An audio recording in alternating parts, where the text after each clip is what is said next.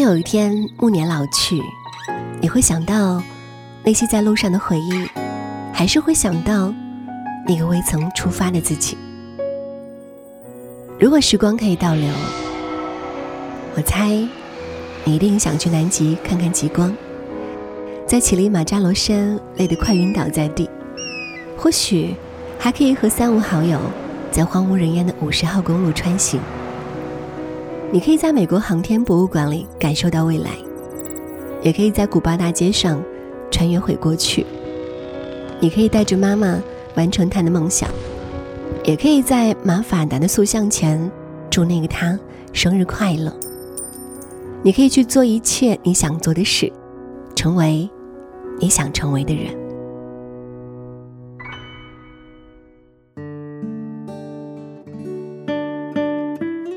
有一种风景，静静地竖立在地平线上，远远望见，仿佛童话世界一般，美丽梦幻，让你无暇顾及身外之事，尽享浪漫风情。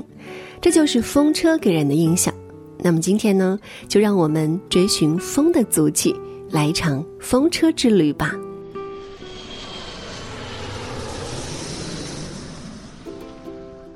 荷兰北部十五公里处的桑斯安斯。这里依然保留了古老的风车和老房子建筑，加上自然优美的生态环境，一直是吸引世界各地游人的热点。这里又叫风车村，有居民居住，有开放式的保留区和博物馆。古老的建筑生动描绘了十七、十八世纪的荷兰生活。人们常把荷兰称为“风车之国”。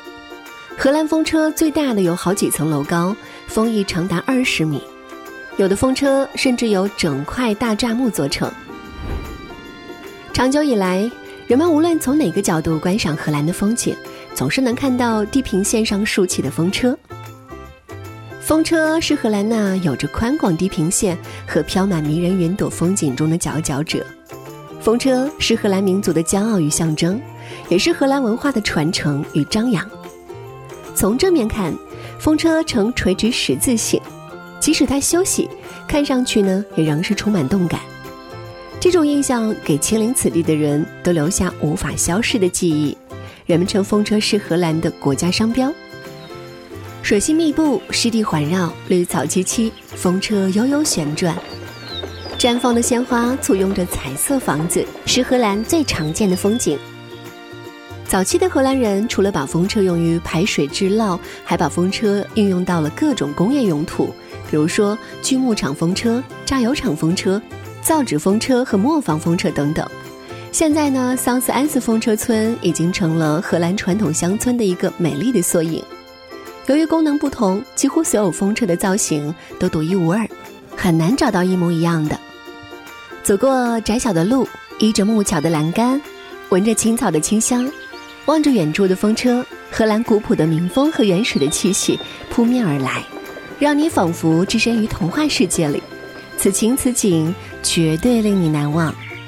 村里的游客络绎不绝。风车村的木鞋是荷兰人在同大自然的搏斗中适应地理环境的产物。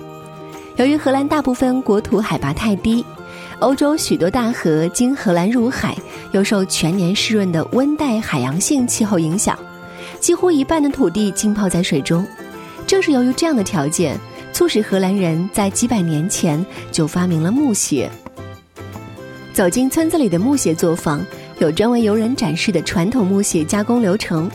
墙上挂满了古老式样的木鞋，看起来有趣可笑。电影上的霍比特人就穿着这种鞋子。巨大的木鞋在风车村里随处可见，已经成为一个很有特色的装饰品了。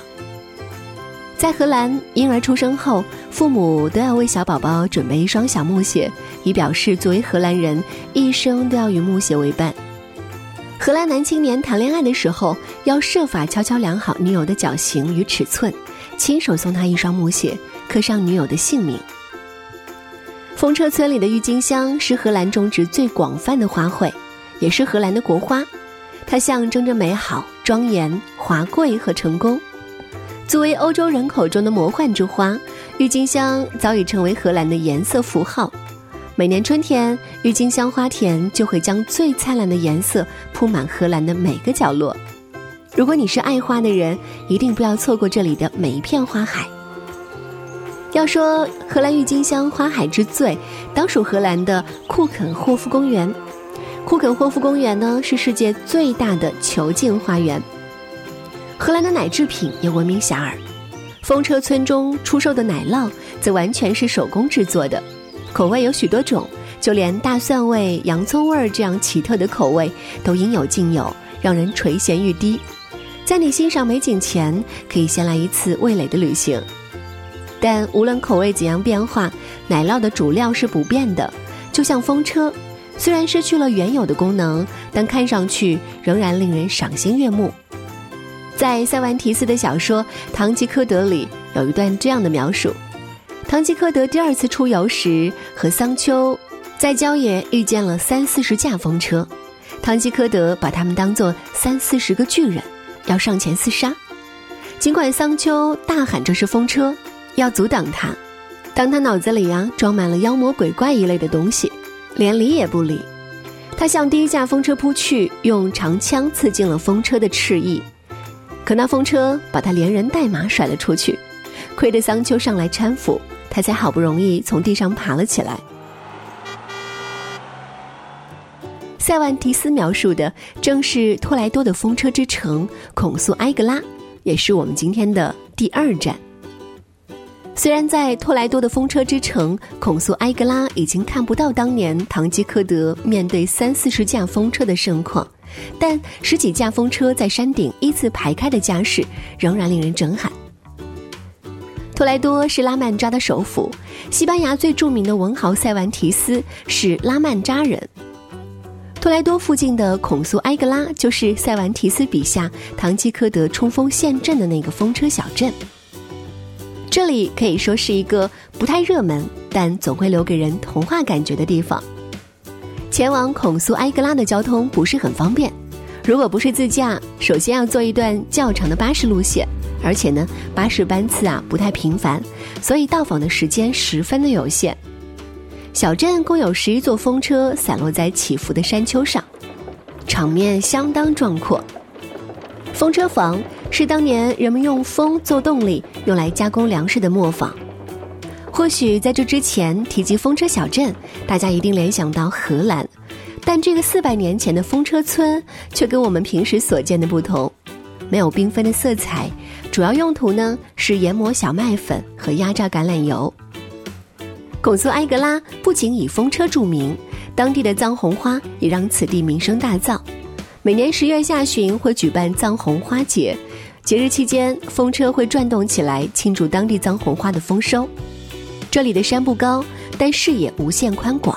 需要注意的是，一定要做好被狂风吹的准备哦，不然呢，风车也不会建在这里了。最好带上热水，风吹久了会很冷很冷，即便是在六月的夏季。同样是艳阳下白得耀眼的风车。孔苏埃格拉的风车不像荷兰般童话浪漫，反倒是显得沧桑荒凉。在这样一个僻壤的山丘上，没有英勇的骑士，没有凶猛的怪兽，只有光阴岁月留下的斑驳风车和废弃古堡。这里的风车景观对公众免费开放，来自各地的游客络绎不绝。